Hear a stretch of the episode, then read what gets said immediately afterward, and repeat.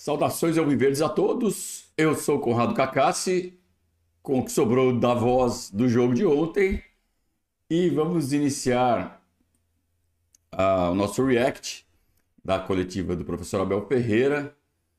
Uh, assim como aconteceu ontem, que a gente estava sentindo muita falta dos jogos do Palmeiras, a gente também sente falta das coletivas do Abel. Vamos ver o que ele falou após a vitória sofrida, arrancada nos acréscimos com mais um gol do Breno Lopes e depois toda a polêmica em cima da comemoração do Breno Lopes. Comemoração entre aspas, né? Foi um desabafo. Vamos ver o que o Abel falou após a partida de ontem. E vamos começar bem essa entrevista, pelo que eu já andei ouvindo aí,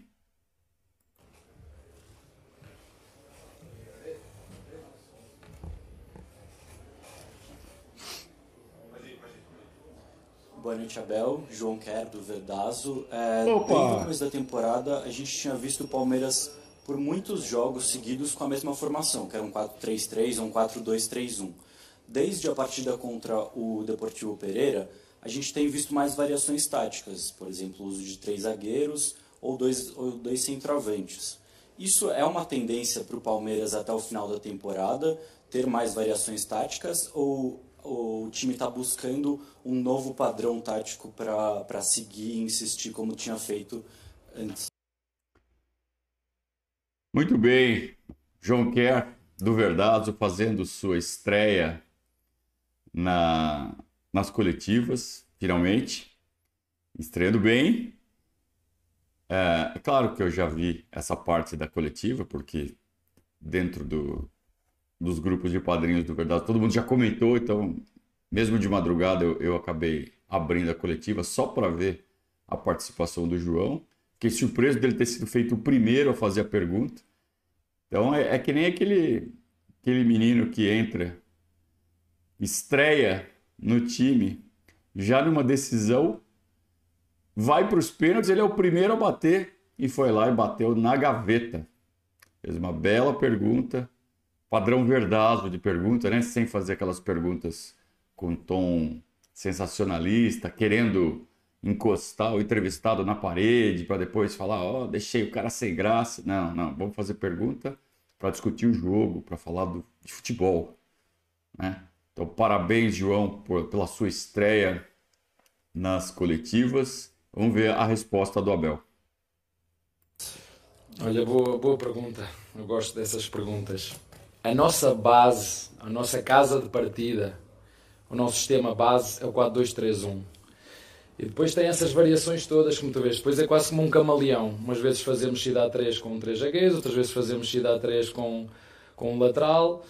Um, hoje faze, fizemos no início cidade 3 com o Rocha abaixo. A meio da segunda parte, nos últimos 15 minutos, invertemos. Foi com, com o Pique, Piquerez. Um, com o Kevin aberto Luan Gomes e foi o Rocha a dar, mas nós fazemos isso não no início, e quando eu cheguei eu mantive a equipa com os comportamentos que já trazia com o treinador anterior, que foi com o, com o Andrei, porque achei que a equipa estava bem e que não era preciso estar a, a mudar naquele momento, mas depois conforme nós fomos trabalhando em cima da equipa, nos últimos dois anos e meio, vai fazer três agora, é uma das nossas características. Sinceramente, nós somos uma equipa que quer atacar, quer defender com, com, com alguma variabilidade, um, mas pronto, às vezes é uma forma de nós tentarmos enganar o adversário.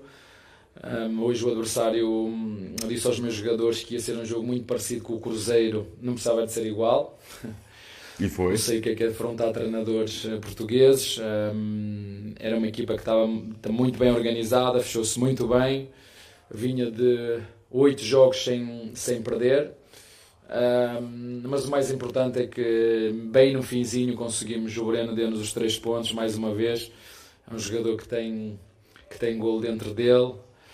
Um, isso é que foi o mais importante, sinceramente. Mas obrigado pela pergunta é, vejam que o Abel está colocando em prática aquele conceito do bate-cinto, né? Que a gente sempre fala. Ou seja, é um time camaleão, um time que vai mudar conforme o adversário e vai usar essas armas diferentes conforme o adversário estiver em campo para tentar explorar os pontos fracos que o adversário expõe.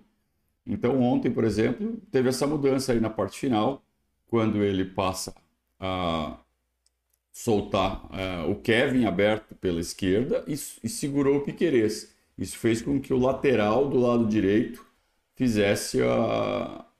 ficasse mais alto. Né? Então a saída de três passou a ser com o lateral esquerdo e não com o lateral direito, e o Mike se mandou. E aí o lado direito ficou a cargo do Mike e também do apoio do Richard Hughes ali pela direita.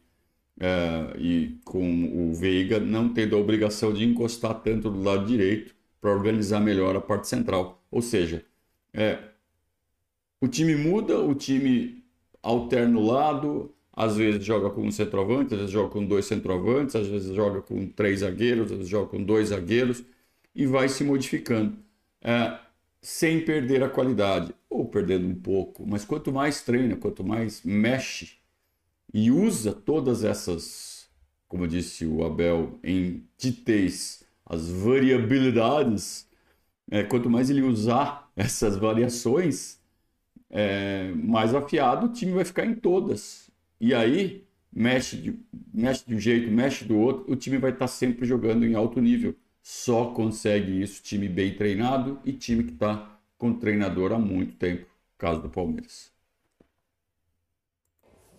Abel, você teve uma participação muito importante no final do jogo. Você usou a sua liderança para acalmar a torcida. Na sua avaliação, faltou um pouco de cabeça fria para o Breno Lopes? Olha, hum, em primeiro dizer-vos que nós precisamos de nossos torcedores sempre. E quando estamos todos juntos, como foi hoje, a apoiar, uh, porque nós precisamos deles. Os torcedores sabem que nós temos um elenco bem curto e infelizmente agora com a lesão do Dudu menos um jogador e nós precisamos deles todos e precisamos muito que os nossos torcedores nos ajudem. A segunda a dizer que o primeiro a cometer erros aqui sou eu, já fui expulso, pai, umas não sei, mas vocês gostam de fazer contas ao, ano que eu, que eu aqui estou, mas há algumas. Uh, por muitas vezes não controlar as minhas emoções se bem que eu acho que agora está bem diferente, estou bem melhor nesse aspecto, uh, mas isso faz parte do futebol, as emoções. E isso é que para mim é que é o mais importante, é o apoio dos nossos torcedores, perceber, percebermos que eu sou o primeiro que posso cometer um erro, eu próprio às vezes perco o controle das minhas emoções, uh, mas nós precisamos dos nossos jogadores todos, como disse, temos um, um elenco muito curto e precisamos acima de tudo de estarmos cada vez mais unidos aqui em casa e nós sem os nossos torcedores, já disse várias vezes, os nossos torcedores são a alma desta equipa, é para eles que nós corremos, é para eles que nós uh, jogamos para fazer gols, como foi hoje até o último segundo. Valeu a pena pagar o bilhete hoje, para esta emoção. Vocês querem emoções? Foi emoção até o último segundo. Valeu a pena o dinheiro que pagaram para ver o gol no último segundo. Um, e precisamos da ajuda deles. E como te disse, eu sou o primeiro a errar e, e, hum, e o importante é que é que o Breno fez o gol da vitória, que era isso que nós precisávamos e, e já disse isso, vocês sabem, uh, não é um jogador que, que tem jogado quanto queria, uh, mas é um jogador que tem o seu nome marcado aqui na história do clube e é um jogador que, que eu confio, que eu gosto e que é uma coisa que, que tem, é golo. é golo. E nem é a primeira, nem a segunda, nem a terceira, nem a quarta. Faço-vos esse desafio. Contem a quantidade de golos que ele fez em 5 ou 10 minutos que eu só o meto. Uh, isso para nós é que é o mais, é o mais importante. Concordo 100% com o que disse o Abel nessa resposta. Então, primeiro, uh, a pergunta foi: faltou cabeça para o Breno Lopes? O Abel não respondeu diretamente, mas diante de todo o contexto da resposta completa dele, a resposta é sim, faltou. Mas aí tem um monte de ponderações a serem feitas. Mas, primeiro, é, quem nunca? Né? Futebol é emoção. Quem nunca cometeu erro durante uma emoção, mesmo não estando jogando bola, é, no momento de emoção cometeu um erro. Cometeu um erro, sim. É, é o Breno Lopes, é um cara que o palmeirense em geral tem, mas alguns deveriam ter mais respeito por ele, pelo que ele fez por nós. Se o Palmeiras não ganha aquela Libertadores em 2021, em janeiro de 2021, referente a 2020, jamais estaria vivendo o que está vivendo hoje. Sabe por quê? Porque o Abel teria caído no meio de 2021. O Maurício Gagliotti ia mandar ele embora na primeira sequência ruim. Só não mandou porque ele tinha ganho a Libertadores. É... Porque o Maurício Gagliotti tinha esse. Um desses problemas. Um dos problemas dele era esse, né? Ah, mandava o técnico embora assim, numa boa. Não tinha problema mandar o técnico embora. É... Então o Breno Lopes foi responsável, indireta, é claro, por tudo que a gente está vivendo agora. Além da Libertadores em si, tudo que veio depois. A outra Libertadores, Copa do Brasil, três paulistas, dois, né, que vieram depois. É, Supercopa, Recopa, os caramba, tudo que a gente ganhou aí pode pôr alguns dedinhos do Breno Lopes nessa história. É, então tinha que ter mais respeito por ele. É, em vez de ficar valorizando a má atitude dele, o palmeirense devia estar muito mais concentrado em comemorar uma vitória arrancada a forceps no último lance, que é uma delícia ganhar assim. Eu fiquei eufórico ontem, ao final do jogo, porque ganhar jogo assim é muito bom. E muito, muito torcedor ficou mais preocupado com o que fez o Breno Lopes. É uma coisa que tem menos importância, ainda mais sabendo que foi um erro. Fez, fez. Não pode? Não pode. Mas vamos valorizar mais o que é mais importante. Então concordo com tudo que falou Abel. Isso não uh, exime a comissão técnica.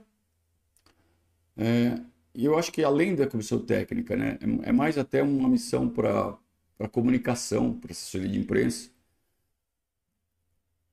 é, trazer o Breno Lopes a público e pedir desculpas e ajeitar o negócio. E a, comunica a comunicação tem que ser bem feita para que isso aconteça, para que tenha efeito, senão vai parecer um negócio qualquer. Então, isso ainda está faltando acontecer. Então, nesse momento, hoje é sábado, 9h42 da manhã, não aconteceu isso ainda.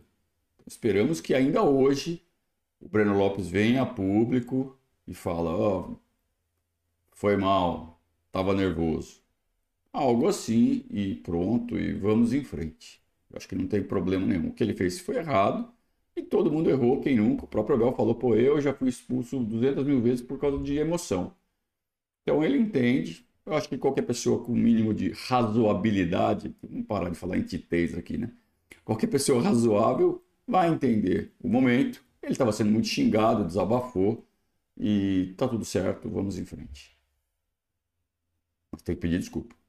Abel, boa noite. Queria que você falasse né, a respeito desse fim de data FIFA, onde o Palmeiras ficou praticamente 12 dias sem entrar em campo. Em qual nível retornaram os seus jogadores? E também uma comparação com a última data FIFA, onde o Palmeiras encavalou vários jogos em sequência. Agora você teve o jogo de hoje, só joga na quinta-feira contra o Grêmio e tem mais uma semana limpa até o jogo contra o Boca Juniors. Queria que você falasse também sobre a diferença desse período em comparação à última data FIFA. Olha, nós vínhamos dois meses com jogos atrás de jogos.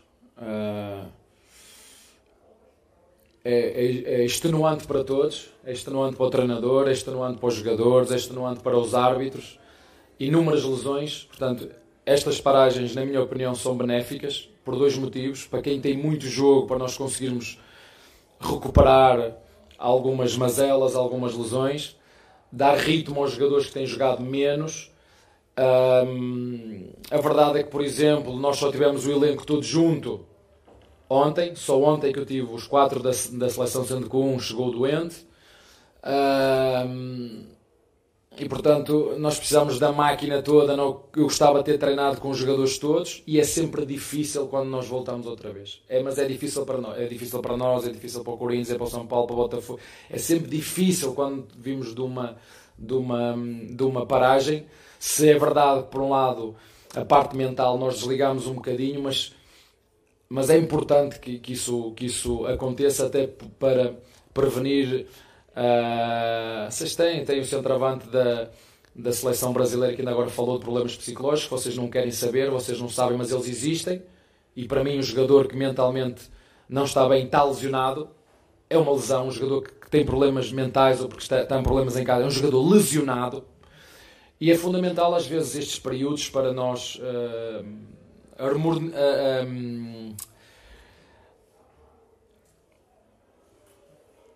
ajudarmos os jogadores a baixar o nível de, de concentração, ter semanas limpas para nos deixar recuperar. Isso é que é o mais, o mais importante. Claro que vocês dizem, ah, mas nós queríamos chegar aqui e ver uma equipa super fluida. Pois, mas como é que jogou o adversário? É? Como é que jogou o nosso, o, nosso, o nosso adversário? Veio jogar cara na cara? Veio dividir o jogo? Veio fechadinho, bem organizado à procura de uma transição de uma bola parada? Como é que jogou o adversário? Deu-nos espaço nas costas? Não deu espaço? Jogou com a linha em cima da área? Jogou a 20 metros à frente? Isso depois tem tudo a ver com o que acontece no jogo. Há jogos que são mais abertos, há jogos que são mais fechados. E este, sem dúvida nenhuma, era um jogo de muita paciência e capricho no último terço. Se me disseres. Faltou capricho, principalmente nos cruzamentos. O Goiás veio, sim, fechadinho, principalmente no segundo tempo. O segundo tempo foi demais. Eles estavam com as duas linhas muito compactas e muito próximas à risca da área. Então era difícil mesmo de, de achar um espaço. E, e o Palmeiras teve que inventar as chances para furar a, essas duas linhas muito próximas e conseguiu no último lance, mas a pergunta foi em relação à data FIFA. Então é a concentração dos jogadores, é o esforço físico dos jogadores. E ele fala assim: é importante para que os caras, né, depois de tanto jogo, quarto domingo, quarto domingo, quarto domingo, deem uma relaxada. Ele, ele evitou falar essa palavra, dar uma relaxada, porque ela tem outra conotação. É, então ele, ele parou, pensou, mas precisa mesmo dar uma relaxada. Agora, a data FIFA é benéfica, ele falou assim, nesse sentido. Por quê? Porque ela conserta um monte de problemas. Que problemas? Problemas que a própria, a própria data FIFA causa. Que se não houvesse as datas FIFA, os calendários não seriam tão espremidos. E aí não seria tão extenuante. Então isso me lembra o Valdívia, em 2012, que quando entrava arrebentava. E aí tem um monte de Valdivete aí até hoje. Ah, o Mago, o Mago. O Mago jogava muito, ele era muito bom. Ele resolvia problemas que ele mesmo criava. A, a, leitura correta é essa. O Valdívia criava um monte de problemas e aí ele acabava resolvendo. Tem gente que fala que o Lucha faz isso também. Ele arma o time errado no primeiro tempo, ele conserta tudo no intervalo para sair como gênio. Brincadeira, claro que não é isso. É, mas a data FIFA é uma excrescência no futebol de clubes. Né? Ah, quem gosta de futebol de seleções, e aí tem que aguentar as datas FIFA. Eu odeio. Que nos faltou um bocadinho desse capricho no, no último terço. O cruzamento, o passe, a tabela, o remate. Faltou, mas o mais importante foram os três pontos. Isso é que é mais importante. Abel, boa noite. Regis, do Tifose 14. Nos últimos jogos aqui no Allianz, o Cruzeiro, o Deportivo, hoje o Goiás, eles vêm jogar fechado, como você acabou de falar. É. Né? A gente pode ter uma situação parecida no jogo da volta de Libertadores dependendo do resultado na Argentina. O que fazer? Cruzar a bola, que nem o Palmeiras está fazendo nesses últimos jogos, não está adiantando. O que fazer se a gente precisar do resultado é, contra o Boca Juniors na Libertadores? Eu faço um desafio a vocês. Digam-me como é que se faz mais gols aqui no Brasil. Vejam como é que se faz, vocês que gostam das, das estatísticas. Vejam como é que se faz mais gols aqui no, no Brasil. Se é propor jogo, se é propor, se é no ataque posicional, vocês chamam aqui propor jogo, não é? Façam as contas. No Brasil, toda a gente fala no propor jogo. Mas aqui no Brasil, no Campeonato Brasileiro, como é que se faz mais golos? É de cruzamento? É de transição ofensiva? É de bola parada? É de ataque posicional? Como é que é? Vejam como é que se faz. Porque às vezes andamos todos aqui a tirar areia para os olhos aos torcedores. É como é que se faz? Não sou eu que digo. É olhar para os números, que os números também falam muito. Em relação à Libertadores, hum, é um jogo de cada vez. Hum, temos outros jogos à frente, são estes jogos que nos, que nos vão preparar para a, para a Libertadores. E depois é perceber quem são. Você sabe quem é a equipa com mais gols feitos no Campeonato Brasileiro? Botafogo. Sabe? Quem é? Hã? É o Palmeiras? Não e quem é. tem menos gols É o Botafogo. É o Botafogo. É, a gente quando tem dúvida, isto não é. Vocês dão opinião. Eu penso que, eu penso que, eu nem aos meus jogadores digo, eu penso que, digo, jogamos mal por isto, por isto, por isto. E jogamos bem por isto, por isto, por isto. Eu não, eu não dou opiniões aos meus jogadores. Eu falo de factos. Falo, jogamos mal por isto, ou jogamos bem por isto, não fizemos golos por isto. Factos. Opiniões é aquilo que vocês são especialistas e têm que continuar a fazer. Eu não posso enganar os meus jogadores. Eu tenho que lhes falar a verdade e mostrar. É por isto, por isto, por isto, por isto. Por isso que estava-lhe a dizer, é de cruzamento, é de bola parada, é de ressalto, é de remate fora da área. Olhe para os números e veja quem, quem, nos últimos dois anos e meio, quer na Libertadores, quer no Campeonato Brasileiro, quem é a equipa que bateu o recorde de golos, quem é a equipa que bateu o recorde de, de, de, de, vitórias fora. É só olhar para, os, para esses números. Esses números são factuais e nos dizem aquilo que, que nós queremos saber. Agora, depois, eh, opiniões, é, cada um tem a sua e valem o que valem. São apenas opiniões e, e por isso é que cada um pode dar a sua opinião, que não passa disso. O Abel gosta muito de apoiar as suas decisões em cima de números e ele está correto. Agora, os números servem desde que eles sejam bem lidos. E o Abel identificou isso no futebol brasileiro bola aérea tem uma efetividade muito maior no tipo de jogo que se faz aqui no Brasil. Muito bem, então vamos usar a bola aérea. Eu mencionei ontem na transmissão do Verdados, feita só para os padrinhos. É, aliás, torna-se um padrinho do Verdados para ter acesso, entre outras coisas, também a esse tipo de transmissão exclusiva. É, o Palmeiras ontem abusou dos cruzamentos, mas foi a estratégia proposta pelo Abel. Quando ele coloca o Flaco Lopes em campo, ele aumenta a estatura do time. E o Flaco Lopes, quando joga de 10, como foi ontem, na verdade foi um falso 10, se é que existe isso. Porque a área exerce uma atração muito grande no Flaco Lopes e ele acaba indo para a área. E ele acaba sendo um segundo centroavante. Então, o, o Palmeiras abriu o jogo, até porque não tinha um meia centralizado, então abriu. Então era toda hora o Mike, o Marcos Rocha, o Piquerez, o Arthur, cruzando bola, procurando o Flaco. Só que os cruzamentos não estavam sendo bem feitos. O Palmeiras estava errando os cruzamentos. Então aí que ele falou que faltou capricho, né? que faltou acertar os cruzamentos, sei lá, não lembro agora qual foi a expressão que ele usou, mas ele pontuou que não foram bem feitos. Então o problema não foi é, o excesso de cruzamentos, o problema foi o excesso de cruzamentos errados. Então é por isso que eu comecei esse comentário dizendo que é, os números ajudam, mas eles têm que ser bem lidos. O problema não é o número de cruzamentos, e sim o número de cruzamentos errados. Isso que precisa melhorar.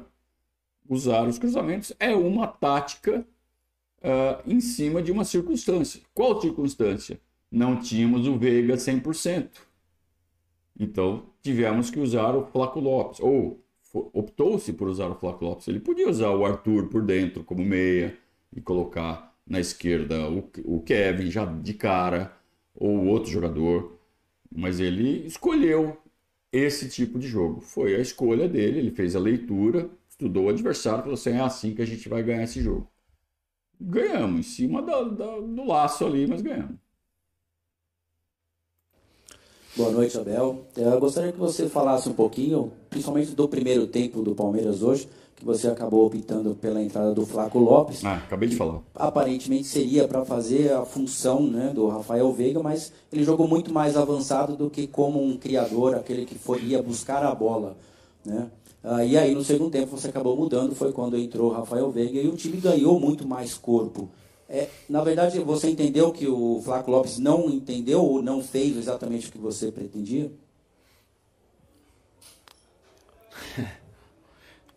Antes de que o Abel fale, é, eu acabei de falar. O Flávio Lopes é o centroavante. Então, se a gente for colocar uma câmera só no Flávio Lopes, a gente vai ver que no início do jogo ele faz muito mais essa função de vir buscar o jogo fora da área, de ficar posicionado ali entre as linhas do Goiás, é, mas que conforme o tempo vai passando, ele começa a ir mais para a área, ele começa a ir mais para a área naturalmente, porque é o tipo de jogo dele, cara.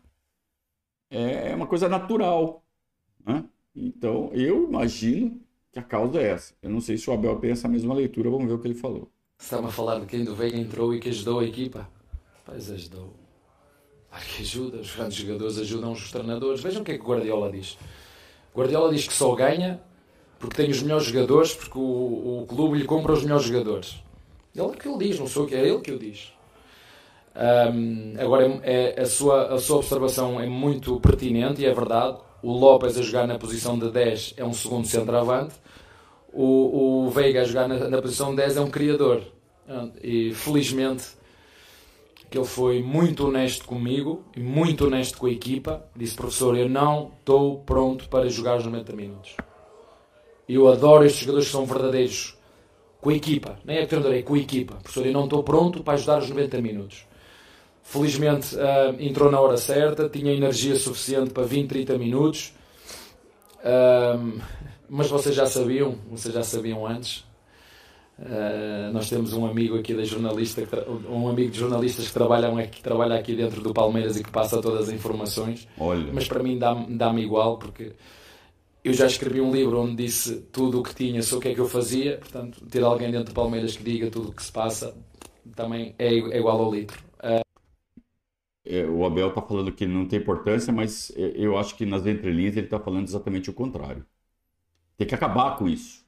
É uma vantagem que se dá ao adversário divulgar a informação antes. Então, ontem, antes do jogo, sei lá quanto tempo antes do jogo, bem antes da divulgação oficial, que é uma hora antes, né? Bem antes do jornalista Vene Casagrande, que é setorista do Flamengo, do Flamengo, sei como, alguém liga para ele e solta a escalação. Exatamente a escalação que, que, que, vai sair. De onde sai isso? Do Palmeiras. Sai lá de, de lá de dentro. Então ele está falando. A gente tem aqui dentro um amigo de jornalista. ele está sendo extremamente irônico. E ele está pistola com isso. Ele só não está acusando o golpe explicitamente. Ele está acusando o golpe, ele está meio que dando um recado para a diretoria: ó, vamos localizar esse desgraçado e defenestrar ele do clube. O, o Palmeiras, em vez de ficar caçando é, conselheiro que manifesta é, que faz questionamentos né, às atitudes da diretoria executiva, que é a função do conselheiro, inclusive. O conselheiro não pode ser punido por fazer sua função. Né? O Palmeiras tem que caçar quem está fazendo sua função errada, como é esse amigo de jornalista. Alguém que está infiltrado dentro do clube, dentro do, do, da academia de futebol, vazando a informação, vazando a escalação para jornalista, flamenguista ainda. E ajudando os técnicos adversários. Então o flamenguista vai lá, recebe a informação, só, passa, só falta mandar um WhatsApp pro, pro técnico adversário, né? Ó, oh, professor, você vai enfrentar o Palmeiras, tem aqui uma informação para você. Mas ele põe no Twitter que acaba dando no mesmo. É, então o Palmeiras tem que localizar quem é esse maldito vazador e tem que expulsar ele do clube expulsar, demitir por justa causa, inclusive. Tem que dar justa causa. E pior, se, se, se não for funcionário do clube, se for funcionário indireto, funcionário de terceiro. Entendedores entenderão. Um, então vocês já sabiam que ele só tinha para 30, até isso tinha 30 minutos, que estava doente, tudo, né? Um, mas o importante é que entrou, que nos ajudou. O Flaco tinha uma missão também muito muito específica, mas mais que tudo quero que vocês entendam o seguinte: um, o nosso adversário condicionou muito o nosso jogo, o nosso adversário reduziu-nos muito os espaços, quer na largura, quer na profundidade, e é muito difícil jogar com, esse, com esta equipa, e não é por acaso os, os números, que eu gosto muito dos números, e de factos, vinha de oito jogos seguidos sem perder. Oito. Não foi só com o Palmeiras. E hoje perdeu. Oito jogos seguidos. E foi mesmo no último, né? no, no no, bem no, bem no, no finzinho. Eu também digo aos jogadores: o jogo só acaba quando termina. E mais importante é que hum, o Breno hoje deu-nos mais 3 pontos. Uh, os nossos torcedores podem ir embora contentes, o treinador vai dormir melhor hoje, seguramente, e a cara de quem ganha nunca é igual à cara de quem perde. Abel, tudo bem? Uh, a gente tem visto nos últimos jogos você tentando buscar soluções para esse ataque do Palmeiras, o Arthur tentando se encontrar ali na esquerda, o Mike um pouco à frente, função que já fez em outras oportunidades com você. Desde a lesão do Dudu, tem causado uma dor de cabeça, uma das maiores dores de cabeça para você nesses últimos tempos? Tem te deixado talvez noites sem dormir para poder achar uma solução para esse ataque do Palmeiras sem o Dudu que era tão importante? Claro que o Dudu era importante. Uh, noites sem dormir não, porque eu eu dou o melhor que sei que posso para o Palmeiras e quando eu faço tudo o que eu sei que eu posso, eu tenho que dormir descansado.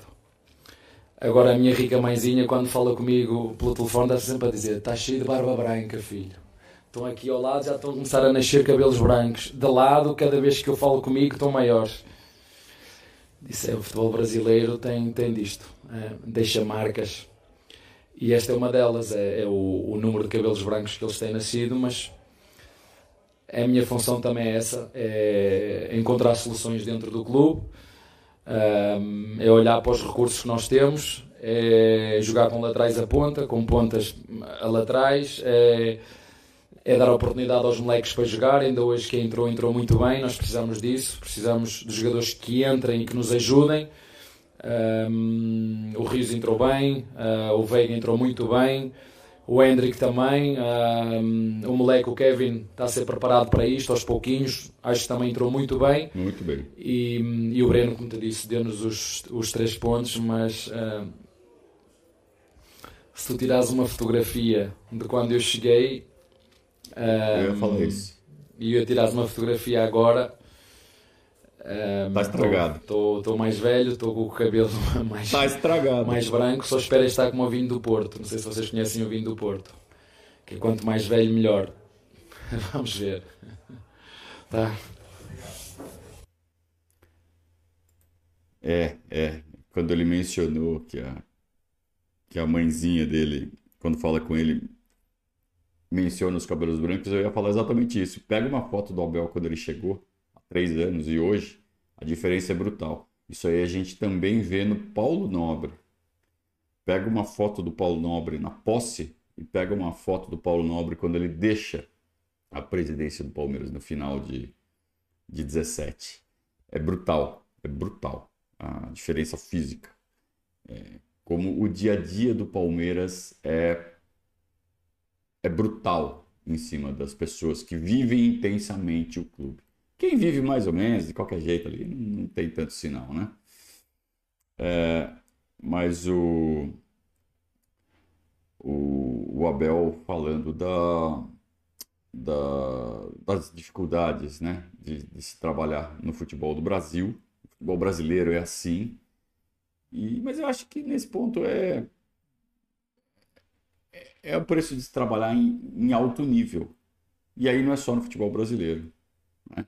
Então, quando você trabalha em alto nível, a pressão aumenta, você está mexendo com a emoção de muitas pessoas, e aí é um dos preços que se paga, né? É, esses sinais de envelhecimento mais rápidos. É por isso que eles são tão bem pagos, né? E a gente, muita gente critica os caras, ah, mas ganham não sei quanto, ganham porque são muito exigidos, é merecido. Ganham porque atraem a sua atenção.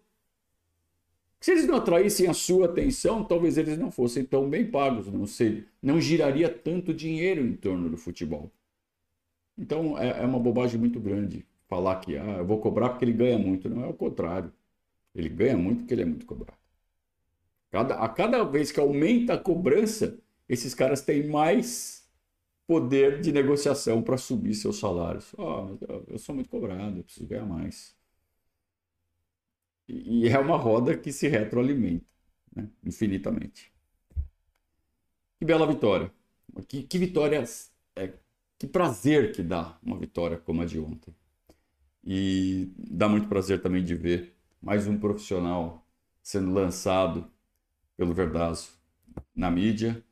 Bem-vindo então ao João Quer. Vocês já estão tendo a oportunidade de conhecer o trabalho do João nas redes sociais, principalmente no Instagram, onde ele é muito presente também no TikTok do Verdazo, e agora fazendo sua estreia na, na coletiva. Esperamos que tenha sido a primeira de várias, uh, várias perguntas que ele virá fazer ainda para o Abel Ferreira. Esperamos também que, que o faça com a qualidade dessa primeira, dessa estreia. Bateu o pênalti lá no ângulo.